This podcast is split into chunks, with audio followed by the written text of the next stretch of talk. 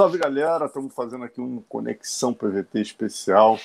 Um lutador que vai fazer um main event do próximo UFC é, no sábado agora, né? UFC Fight Night 189. Ele que vai pegar o Jairzinho Rosenstruck, Augusto Sakai. Bem-vindo, meu amigo. Fala, Alonso, galera do Conexão. Um prazer estar aqui com vocês. E vamos aí, né? Mais uma luta, mais um main event. Vamos com tudo. Maravilha. Chegou agora em Las Vegas, cara? Cheguei, cheguei. Faz algumas horas aí que, que já, já estou em Vegas. Vocês, pesos pesados, não tem aquele drama, né? De chegar e começar a fazer sauna. É bem mais tranquilo essa questão, né? Ah, bem mais tranquilo, né? Graças a Deus aí a gente é pesadinho mesmo por natureza, então não precisa perder, né? tá tranquilo. Quanto você está pesando nessa luta comparado, por exemplo, com o Overin, a sua última luta? Então, a diferença de peso acho que é bem pouca, sabe? É, na Doverinha acho que eu tava com 118 e algum, algumas gramas a mais aí, e agora eu tô com 117, né? Mas acho que a diferença tá na, na massa magra aí. Deu uma secada na, na gordura e fizemos um trabalho para ganhar massa magra. Maravilha, cara. É, se você puder levantar só um pouquinho o celular, Sakai, que tá aparecendo. É, só um pouquinho. Isso, aí, tá ótimo, tá ótimo.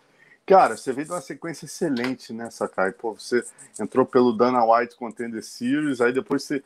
É, quatro vitórias consecutivas, né? É, pô, Chase Sherman, Andrei Arlovski, Marcin Tibura, Blagoj Ivanovski, Vanov, e aí na sequência você perdeu sua primeira derrota na UFC para o Alistar Overin, né? Foi a sua última luta em setembro de 2020 mas foram cinco rounds de guerra, né, cara? Você analisando essa sua última luta agora, quer dizer, quais os pontos você chamaria atenção? Que o, pô, que seu mestre foi lá e puxou sua orelha, o que, que não deu certo dentro do planejado? Ah, acho que de uma forma geral, agora, né, analisando a luta aí, é, foi aprendizado, né? Aprendizado total para mim. É, foi um primeiro round ali, eu tentei, entrei muito concentrado, muito focado e fui entrando numa zona de conforto ali, conforme o decorrer da luta, onde eu fui dando as brechas para ele, né? É, e ele soube aproveitar. O é um cara com mais de 60 lutas de MMA, fora as lutas de kickboxing, então, pô, um cara que tem uma bagagem muito grande e ele soube aproveitar toda essa experiência que ele tem, né? É, conseguiu ali encaixar bons golpes na minha costela, onde acabou fraturando duas e e deslocando mais duas, né, onde prejudicou meu rendimento, né. Então, acho que a chave agora é foco total do início ao fim e diminuir essas brechas aí do, dos meus adversários. Né? Porra, cara, não estava sabendo que você tinha tido todas essas contusões, não, cara. Como é que você conseguiu? Que altura? Você lutou cinco rounds com ele, foi uma guerra, né, cara? É, em que altura você teve essa contusão na costela? Foi o momento que parou ou, ou, ou antes? Não, não, foi no segundo round, né? A partir do segundo round ali, ele conectou uma joelhada onde deslocou a duas costelas. É, daí já estava doendo muito, sabe? Aí ele conseguiu colocar para baixo, eu não consegui fazer a defesa de queda. E a hora que ele começou a bater no Grand Pound, acabou fraturando mais duas ali, né? Então, fomos, fomos até o final ali com as costelas quebradas, né? Mas aprendizado e bola para frente, né? Pô, parabéns, meu irmão, muito guerreiro, hein? Só quem já teve, né? Eu já tive costela assim, meio deslocada aqui, né, cara? Que, porra, você ter costela quebrada e conseguir ficar, ainda lutar três rounds praticamente, né? Se foi no segundo round, tu lutou até o quinto. Porra, realmente você tirou forças, não sei de onde aí para aguentar essa dor. Queria levar até o final, né? Final. Muito legal, cara. E o, e o Jairzinho, cara, assim, você vem de uma, um treinamento pro Overin, que é um striker, né? Dos strikers mais perigosos aí da história do K1. E você agora vai pegar o Jairzinho, que também é um striker, é um lutador que é, não é muito chegado à luta de solo, ao contrário do Overin, né, que tinha essa possibilidade. É, o que, que, você fez diferente para o seu campo ter essa luta com o Rosenstruck? Então, é, estudamos bastante esse jogo dele. E além da nossa parte em pé, né, uma coisa que a gente sempre sempre está treinando, sempre estamos aprimorando a cada luta. É, também trabalhamos aí o jogo de quedas, esse jogo de grade. É, se ele der essa oportunidade, se ele der essa brecha aí, a gente vai colar ele na grade. Então, adicionamos um pouco mais desse jogo também, né? É, você, o que, que, você apontaria como o ponto dele, assim, que você tem que ficar mais de olho? É, obviamente a mão dele é muito dura, né, cara? Mais eu acredito, uhum, eu acredito que é a mão dele mesmo, né? Que a gente tem que ficar ligado ali, a, a esquerda dele, ele bate pesado também. E depois que ele consegue encaixar a esquerda, é, ele consegue desferir ali uma boa sequência, né? Então tem que ficar ligado aí com essa com, a, com, as mãos dele e se ele encaixar a mão ele vem com essa sequência. Você você você me disse da última vez que você tinha você era acho faixa marrom de jiu-jitsu nessa cara. Sim sim faixa marrom. Faixa marrom. Então dessa vez você caprichou nos treinos de chão aí. É, é aquilo que a gente costuma falar, né? A galera sempre frisa, né? Por causa do a maioria das vezes são em pé, né, galera? Ah, você é strike e tal. A gente é atleta de MMA, então a gente sempre treina de tudo. Mas com certeza para essa luta a gente teve uma atenção a mais nessa, nesse jogo um pouco mais agarrado. Né? Maravilha. E você tá aqui, cara, tô olhando aqui, você tá. É, vocês dois estão lá no topo, né, cara, da divisão. Você tá em. O Jairzinho tá em sexto, você tá em nono. É, algum plano assim em caso de vitória, Sakai, assim, alguém que você gostaria de lutar na sequência?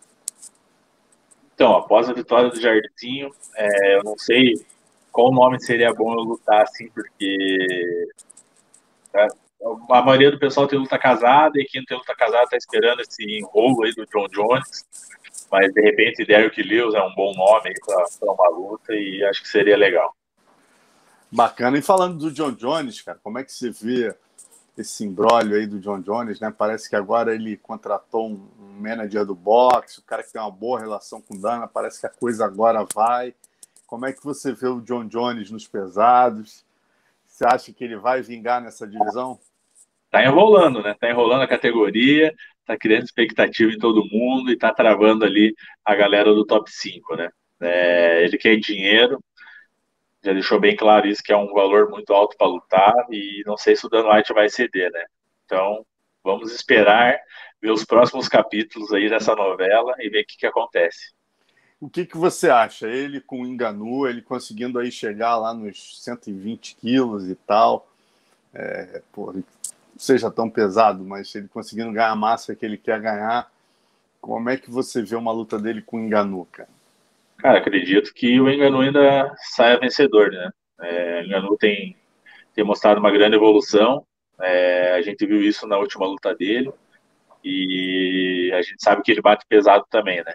Então, se ele acertar o John Jones, é, vai ser duro. Você acha que o Enganu é o favorito, então? O cara que vai ter um reinado longo aí na divisão? Eu acredito que sim, né? Acredito que, que ele vai ter aí mais algumas lutas aí com, com boas defesas de cinturão.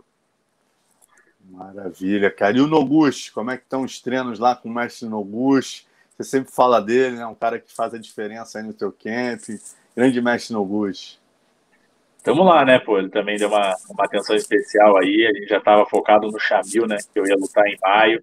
É, e agora a gente, pô, já me pegou de canto ali, já falou, pô, Sakai, faz isso, faz aquilo. Já me ajudou na estratégia aí junto com todos os outros treinadores. Então, estamos prontos, estamos prontos para mais uma aí. E o Jairzinho, você chegou a encontrar com ele, cara, é, aí nos bastidores, não? Não, não, ainda não. É, cheguei há pouco tempo e provavelmente a hora que eu sair para fazer a mídia, ele fique no hotel e né, seja sempre horário diferente aí. Agora, uma curiosidade, Sakai, você falou, poxa, você teve umas, umas contusões graves aí com o Overin, né? Foi setembro de 2020, quer dizer, a gente tem aí praticamente setembro, outubro, novembro, dezembro oito meses aí. Deu para se recuperar legal, fazer esse camp saudável, cara? Sim, sim, deu para a gente se recuperar. É, costela é uma coisa muito chata, né? Que a gente tem que ficar muito tempo parado. É, então, basicamente, o, o, resto do ano passado todo eu tirei para me recuperar, me mantive ativo do jeito que deu, da forma que deu. Mas a partir aí, acho que final de janeiro de, de 2021 aqui, né? é, já deu para a gente treinar bem e estamos pronto. E deixa uma curiosidade, cara. Você está acompanhando a PFL, chegou a ver algumas lutas lá dos pesados, né? Agora a gente tem o Verdun lá, tem o Renan Problema.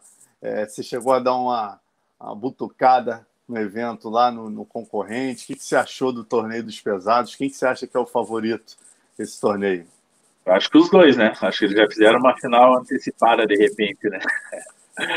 o Renan Problema e o Verdun aí, né? É, tenho acompanhado, sim. É, não acompanho sempre, mas sempre que sempre que possível eu estou acompanhando. Eu vi o Natan lá também, a luta do Natan, do Pérez, quem mais que lutou naquele dia? Ah, tudo naquele dia lá que do Natan com a galera. Assim. Uhum. Pô, bacana. Então você acha que o Verdun e o Renan Problema fizeram aí uma final, uma final antecipada, né, cara? É, pô, o, o, Renan vai pegar agora o, o Ali, né, cara, que é o, é o campeão, o atual campeão. O Verdun vai pegar um americano que, que é uma luta mais tranquila. Você acha que esses dois vão acabar se enfrentando mais para frente? Eu acho que sim, né? Eu acho que de repente cai os dois de novo mais para frente, e daí a gente vai ter o tiratema, né? Qual foi tua visão ali naquela situação? Cara, difícil, né? Porque a gente viu que o Renan bateu, mas é, pelo que eu percebi ali no vídeo também, o Verdun não afrouxou, né? Então é uma situação muito difícil ali de, de opinar. Eu não sei qual o critério que a comissão atlética usou. Difícil, difícil. Mais difícil é ser o juiz, né, cara? Aquela é. luta ali, o juiz ninguém queria ser. Agora, para a gente terminar, sacar, é... cara, assim, nos teus sonhos, né? Como é que você visualiza o término ideal nessa luta com o Jairzinho? Como é que você imagina a sua vitória sobre o Jairzinho Rosenstruck? Ah, aquele nocaute do nosso Maitai. o nocaute aí sobre o Jairzinho, meu braço erguido, é o cenário perfeito. É... Tenho mentalizado isso todos os dias e acredito que isso vai, vai ocorrer. Você acha que se a luta se estender favorece a você ou a ele? Ele também fez uma luta longa, né, cara, com o Overin. De, eh, pô, se eu não me engano, foram cinco rounds também que ele lutou com o Overin. É, mas você acha que quem, quem rende melhor assim numa na longa distância? Eu acho que eu, né? Acho que eu tenho muito para para mostrar ainda. É, não podemos tomar a luta contra o Overin como como um parâmetro. E eu sei que eu posso render muito mais do que eu rendi, então acredito que se a luta for dos cinco rounds, eu vou estar pronto e, e tô na frente. É isso, meu amigo. Agradecer muito a você aí por nos atender. Vai descansar. Acabou de chegar em Las Vegas. Falou? Torcida brasileira grande aqui para você. São seis brasileiros no card, galera. Vamos ficar de olho aí. Ainda tem dois argentinos meia brasileirados, né? Está, é. É, pô, Santiago Ponzini, quer dizer, tem uma galera grande aí. Obrigado, Sakai. Valeu, nossa, eu que agradeço o espaço, a oportunidade. Sempre um prazer estar aqui conversando com vocês. E tamo junto, pô. Vamos junto aí buscar essa vitória pra gente. Show. Um abraço, meu irmão. Valeu, galera.